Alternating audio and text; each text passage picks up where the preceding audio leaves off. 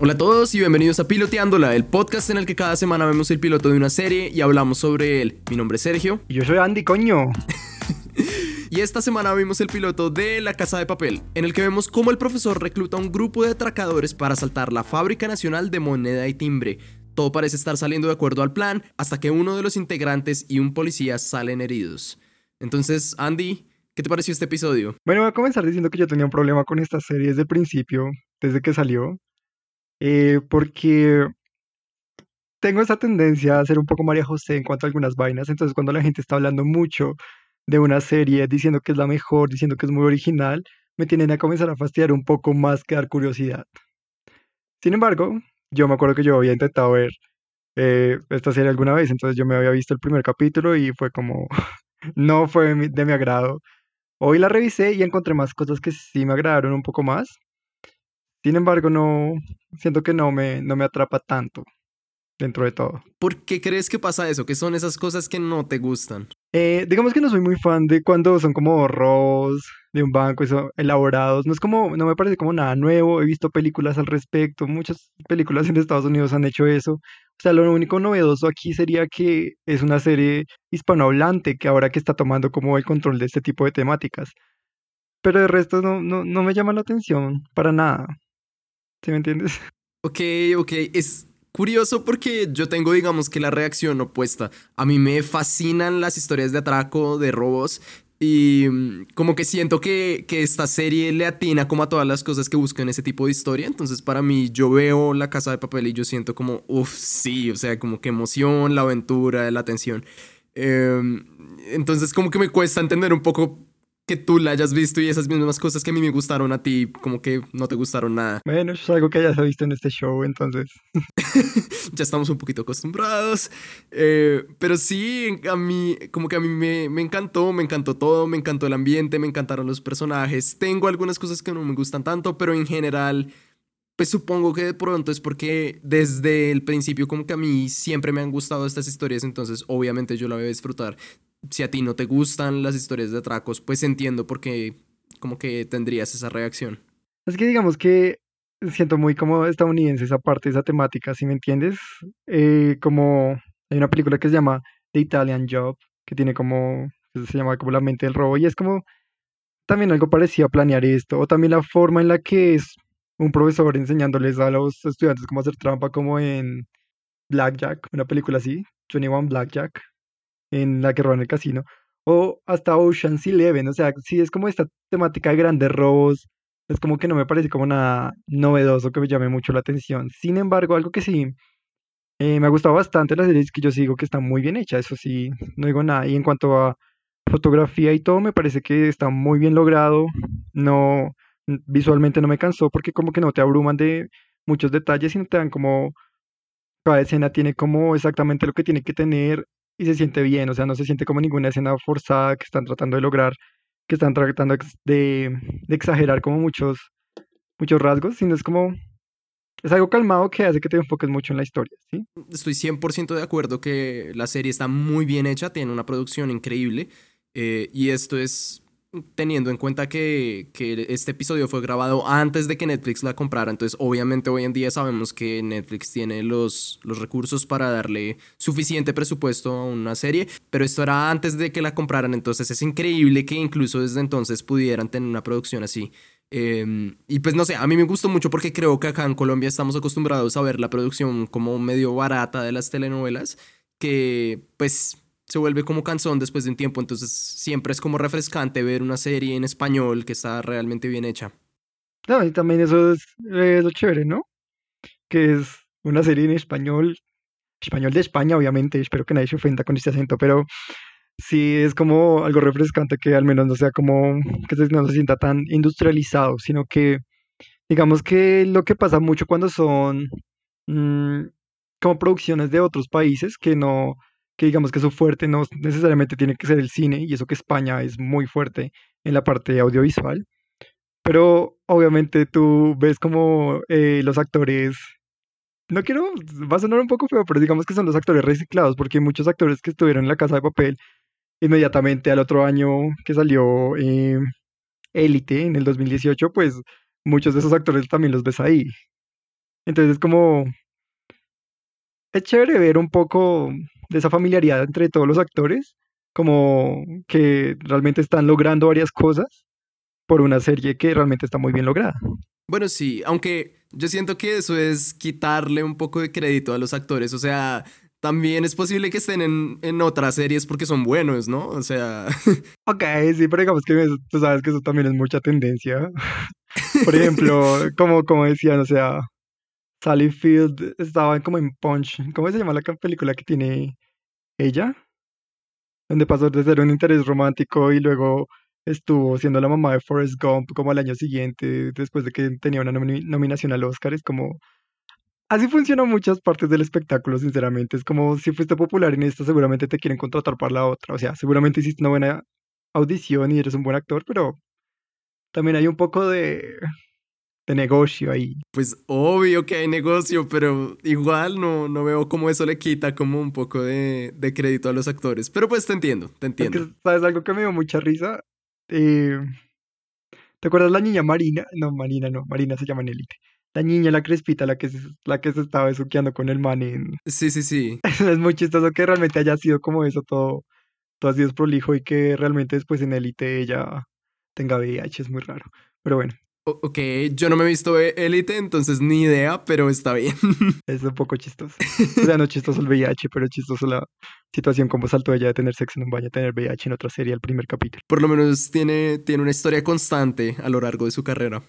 Eh, pues a mí la verdad sí me, me encantó y obviamente creo que hay cosas que, mm, que puedo elogiar desde el punto de vista que a mí de entrada me gustó la serie, me gustó el episodio, pero también siento que hay cosas que uno puede objetivamente mencionar y que, y que creo que tú también estarías de acuerdo con la forma en la que la serie lo logró. Entonces, una de las cosas que me encanta es que, pues uno lo que tú dices, eh, no se siente que haya una, una escena forzada o malgastada creo que el episodio realmente logra como un muy buen balance entre la tensión del atraco y los momentos como más íntimos entre los personajes, que al final pues es como lo más importante, ¿no? O sea, lo que a uno lo, lo atrapa en una serie son los personajes y las relaciones entre los personajes. Entonces eso me gustó bastante. Realmente sí, o sea, yo no sentí que hubiera como nada forzado, sentí que estaban haciendo exactamente el trabajo que tenían que hacer con las escenas y no que trataron como de meterle algún detalle para de esos detalles que siempre hemos dicho que se cagan la escena, que es como esto es tan innecesario meter aquí. No, no me parece que hubo ninguno de eso en ningún momento. Sí, y es bueno, o sea, no sé, siento que hay muchas series que pecan en eso, como que se sienten o un poco largas, como que están tratando de, de, llenar esos 42 minutos o de pronto una hora, y como que bueno, eso es un mal guion. En este caso como que no, no se sintió larga, no se sintió corta tampoco. Entonces eso me gustó bastante y siento que por ejemplo el final del episodio es genial porque durante todo el episodio vamos viendo cómo pues realmente todo les estaba saliendo de acuerdo al plan y luego al final justo es cuando, cuando todo se empieza a ir para abajo, ¿no? O sea, eh, hieren a Río y Tokio empieza a dar bala a lo que marca. Entonces, pues eso también es chévere porque uno dice como, ok, ya, ya, ya quería ver cómo esto empezaba a salirse de sus manos y, ya veo por dónde va eso. Y es, eh, esa parte lo más interesante es porque ellos tuvieron muchos meses de planeación, o sea, para memorizarse todo el plan del robo y todo eso. Y como realmente un cambio de solamente como, como literal ella dice unas milésimas de segundos, se cagó todo el plan que ellos ya, ya llevaban. Lo cual dice mucho de Tokio. Obviamente, ¿tú te has visto el resto de la serie? ¿Sabes algo acerca de...? No, solo me he visto ese dos veces. Oh, ¿Te has visto este episodio dos veces? Ok, interesante. Em, Tokio es muy así y creo que no soy el único que piensa que Tokio es... No sé, honestamente a mí no me gusta eh, tener a Tokio como casi el personaje principal, aunque decir que es el personaje principal como el protagonista, siento que está mal porque al final del día creo que todos los personajes de la serie son personajes principales, son los protagonistas en su propia forma. Pero pues la historia empieza con Tokio, Tokio es la que narra todo lo que pasa y pues eso nunca me ha gustado mucho, en parte porque pues Tokio no me gusta, Tokio me parece estresante y siempre la está cagando y... Ay. me encanta la caga más. Genial, pero bueno. Algo ahí que tú dijiste, creo que sí, yo también vi algo que me pareció que, bueno, si yo lo hubiera hecho, yo lo hubiera hecho un poco diferente porque no, no soy fan de las series que solamente cogen un personaje como el narrador si no me gusta que si es un plan en conjunto, eh, me hubiera gustado ver un poco más de narradores, ¿sí me entiendes? Eh, había una escena en la que ellos estaban en el camión, o sea, cuando primer, por primera vez pararon el camión que tenía los rollos de, de dinero como tal, de, bueno, de papel, billete ahí con marca de agua. Y no me gustó, realmente me pareció, bueno, ahí, ahí sí voy a decir que me pareció un poco innecesario que esa escena tuviera narración en vez de mostrar realmente los hechos que ellos estaban haciendo. Y de poner narración no me pareciera que Tokio hubiera sido la más, eh, pues como la, mejor elección para narrar esa escena. Me hubiera tal vez gustado ver al profesor narrando esa escena o tal vez me hubiera gustado ver a, a Berlín narrando la escena porque Berlín es alguien que tiene mucho control de las situaciones, pues a lo largo del capítulo es lo que yo más veo. Y las intervenciones de él eran, fueron las que más me gustaron, así que, y era muy raro porque al principio del episodio yo dije como, ay, este man solo es el morboseador, el pervertido por la cara que tiene, y el man realmente es el que más eh, controla la situación en todo momento. Realmente me gustó mucho ese personaje. Ok, eh, primero quiero decir como sí, total, siento que la narración a veces sobra demasiado y... No sé, hay algunas partes en donde siento que la narración funciona bien, sobre todo al comienzo, al final del episodio, en algunos momentos como claves, pero la mayoría de las veces es como, pues, en vez de contarnos todo esto, solo muéstrenos, ¿no? O sea, solo quiero ver lo que pasa y ya. Tienen el recurso audiovisual no tienen que solo basarse en la narración, es como estamos viendo tal cual lo que estás diciendo, entonces cállate. Exacto, exacto. Y, y, ahora que mencionas también lo de Berlín, no sé si a ti te pasó eso, pero Berlín, desde este primer episodio, uno, no sé, como que a mí me da como, como piel de gallinas, como uh, escalofríos. O sea, sí, no, porque digamos que lo que pasa es que el humor que él maneja es un humor que a mí me gusta. Si me entiendes, él tenía frases muy buenas, por ejemplo, cuando calla todos, es como lo primero, buenos días. Es como, o cuando hace que la vieja llame por teléfono y la vieja se pone histérica y cuelga, es como, es, es así una interpretación de Oscar.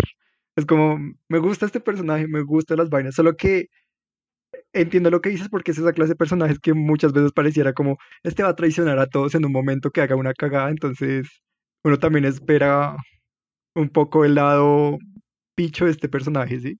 Ok, sí, sí, entiendo. Pues no digo nada, obviamente sé que no te lo vas a ver, pero no digo nada porque de pronto... Los espectadores. Sí, exacto. Em, pero, ¿qué te parecieron los personajes? No solo Berlín, sino los otros. Eh, Nairobi no vi casi nada. Eh, y eso que era alguien que yo pensaba que iba a hablar más en el capítulo, porque pues ella también había, la conozco como un poco de vis a vis. No me vi vis a vis porque termina siendo la versión española de Orange is the New Black y siento que sería un poco de lo mismo. Em, pero es como que la he visto y me gusta la actuación de la actriz y no hizo casi nada este capítulo. Eh, hubo uno que tuvo demasiadas intervenciones y me fastidió demasiado. Denver me pareció un personaje malísimo, ya lo digo, pésimo. Es el personaje llorón que se nota que va a terminar. No, no llorón, sino Ay, como, como lo digo, es que es muy bobo, es terco, bobo, idiota, hace comentarios innecesarios, a cada rato se burla, es muy inmaduro. Ese es el punto. Yo lo odio completamente. Me pareció que cada intervención que él hacía, por ejemplo, en la bóveda, cuando está con el papá, en lo del dinero, era como ya cada rato diciendo, papá, mira esto, papá, yo no sé qué, papá. Yo era como, ay, ya cállate. O sea, tienes como veintipico de años, estás hablando como alguien de cinco años. Dios, están atracando un banco, cállate. A mí me encantó esa escena, pero no por eso, a mí me encantó la escena porque ese momento como íntimo con el papá en el que el papá le dice como, oye, pues mira, yo no he sido la persona más inteligente y por eso me ha ido medianamente mal en la vida, pues aparte de que es un ladrón, atracador, pues no. Medianamente. Pero, pero man dice como, por eso es que también me han cogido tantas veces, porque yo no soy muy listo. Y le dice como, oye, yo quisiera que tú fueras más inteligente, que tú supieras más cosas para saber cuándo no cagarla. Em, y eso me gusta mucho, como esa relación del papá y el hijo en estas, como, no sé, fue bonito. No sé, yo el papá estaría fastidiado. Pero bueno, sí, entiendo todo punto realmente. eh, digamos que es creo que otra cosa que me fastidia es esa risa suena tan fingida cada vez que la hace, pero después digo como no, yo tengo amigos marihuanos y se ríen así. Maybe eso lo explica un poco, pero Dios, en serio, me fastidió demasiado ese personaje. Ok, ok, ok, ok. Em, a mí, pues sí, te entiendo, te entiendo. A mí en general me gustan los personajes. Siento que cada personaje tiene su voz, se siente distinto de los otros, que lo tomamos por sentado, pero realmente es algo difícil de lograr desde el punto de vista del guion. Entonces, pues siento que la serie muestra que está bien escrita en ese sentido. Em, Bueno, y pues, eh, uno que me gustó, pero creo que también es porque ese actor me parece divino, pero me gustó mucho porque es todo tierno, eh, Río. ay, Ryu es lo mejor. Y me gusta que es el nerd, porque él, él en otras series hace como la del tipo cool y que es sobrado, y aquí me gusta que es el nerd que hackea computadoras desde los seis años. Me gusta. Es, es hermoso. Yo amo a Ryu. Ryu me cae demasiado bien. Em, y odio a Tokio. Entonces, esa pareja. uf, no sé. Pero bueno. Eh, pero sí, siento que son buenos personajes, es un buen guion. Y realmente, pues creo que tú también estás de acuerdo. Son buenas actuaciones. O sea, son muy buenas actuaciones. Muy buenas actuaciones, eso sí, no tengo como queja de, de ninguno. Algo, bueno, pero pues no es de actuación, o yo no sé si el personaje era así, pero me dio mucha risa. Es cuando, cuando después de salir del, del baño, que el man, eh, que estaba la vieja besándose con el tipo, que el tipo lo que quería era tomarle una foto así comprometedora y, y subirla a internet para que se burlaran de ella en el colegio. Después de que los capturaron a ella, Tokio con una, con una, esco- una- un rifle como tal, y los sacaba a meterlos con todos los rehenes con el resto del banco.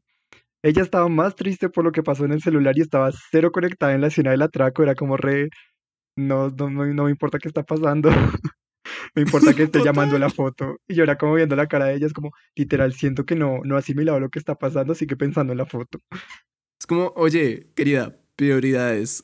Sea, hay, hay como nueve, nueve personas aquí que pueden matarte, pero pues Cada uno escoge sus batallas, Sí, supongo. pues sí, pero pues hay que aceptar que si se filtra una foto de esas hoy en día, pues es publicidad para uno. Yo estoy esperando que me descubran, pero no han filtrado nada. Ah, pero, ok, no. Mm, es que tú no sabes lo que pasa después. Hay razones por la cual también ella está preocupada.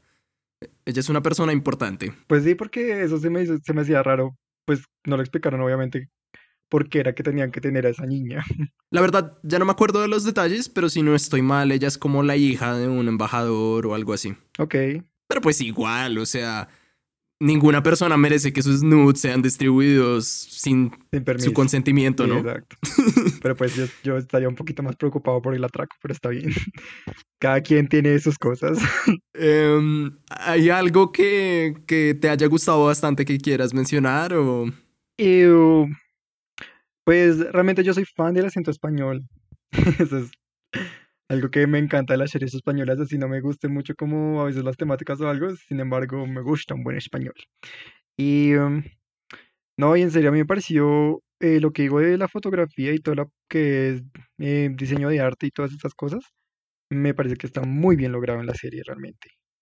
Porque no sé realmente cómo habrá sido el set, no sé si usaron pantalla verde, obviamente tuvieron que usar pantalla verde para muchas cosas, aunque estando en, España uno sabe que esas locaciones hay unas fáciles, pero como muchas partes del banco y todas esas vainas están muy bien logrados los detalles, todo se siente súper natural realmente, me, gustó bastante. Sí, totalmente de acuerdo. El, diseño de producción y todo eso es, es, es genial. Eh, la verdad, no sé qué tantos efectos visuales hayan usado en el episodio. No, me late que no es tanto. Siento que... No, es más como fotografía muy bien hecha. Sí, sí, yo no creo que hayan, hayan necesitado tantos efectos visuales, pero pues igual eso, eso dice mucho acerca de los sets y del diseño de producción, realmente está muy bien hecho. Em, bueno, creo que estas son como nuestras opiniones generales, entonces, ¿qué te parece si seguimos con nuestras citas favoritas del episodio?